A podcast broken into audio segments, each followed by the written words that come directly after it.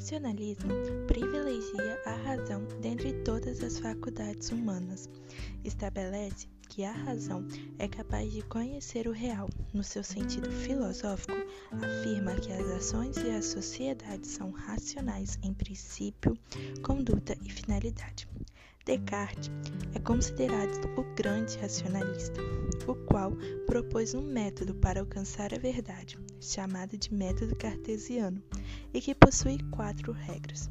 A primeira regra a regra da evidência afirma que não se deve acatar nunca como verdadeiro aquilo que não se reconhece como tal pela evidência.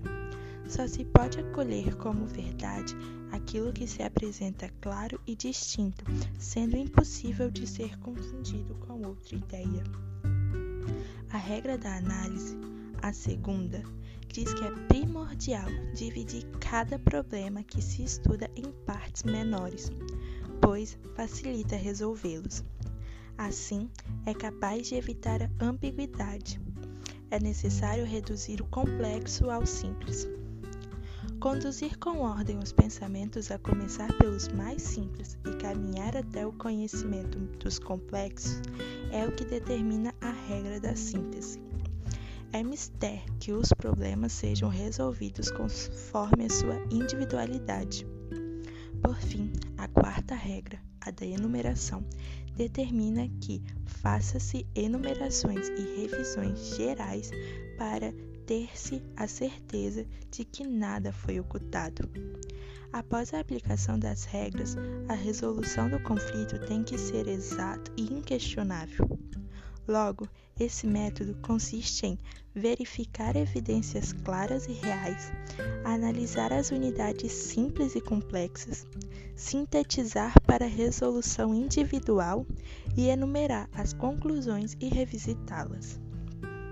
Uma vez estabelecido o método, Descartes afirmou que uma verdade só pode ser aceita se parecer à mente humana com a verdade total de clareza e distinção. Ele estabeleceu então o método universal, a matemática universal, que guiará o ser humano em busca de todo e qualquer saber e que servirá como instrumento ao novo edifício do saber. Tendo sido o antigo desmoronado, uma vez que suas verdades eram contestáveis, é necessário que existam certezas claras e distintas da filosofia. Para isso, assim como os céticos, ele passa a colocar tudo em dúvida, com o objetivo de verificar se alguma verdade resiste, podendo ser considerável e indubitável. Dessa maneira, desenvolveu um caminho sistemático ao colocar em dúvida tudo aquilo que até então era considerado como certeza. Esse caminho deu o nome de dúvida metódica, composta por três estágios.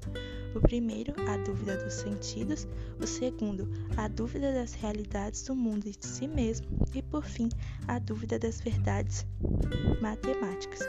Para ele, o ser humano pode duvidar de tudo. Em contrapartida, o empirismo consiste na defesa de que todo conhecimento humano deriva da experiência sensível. Demonstra que não há forma de conhecimento senão a experiência e a sensação. Locke é um dos representantes do empirismo moderno.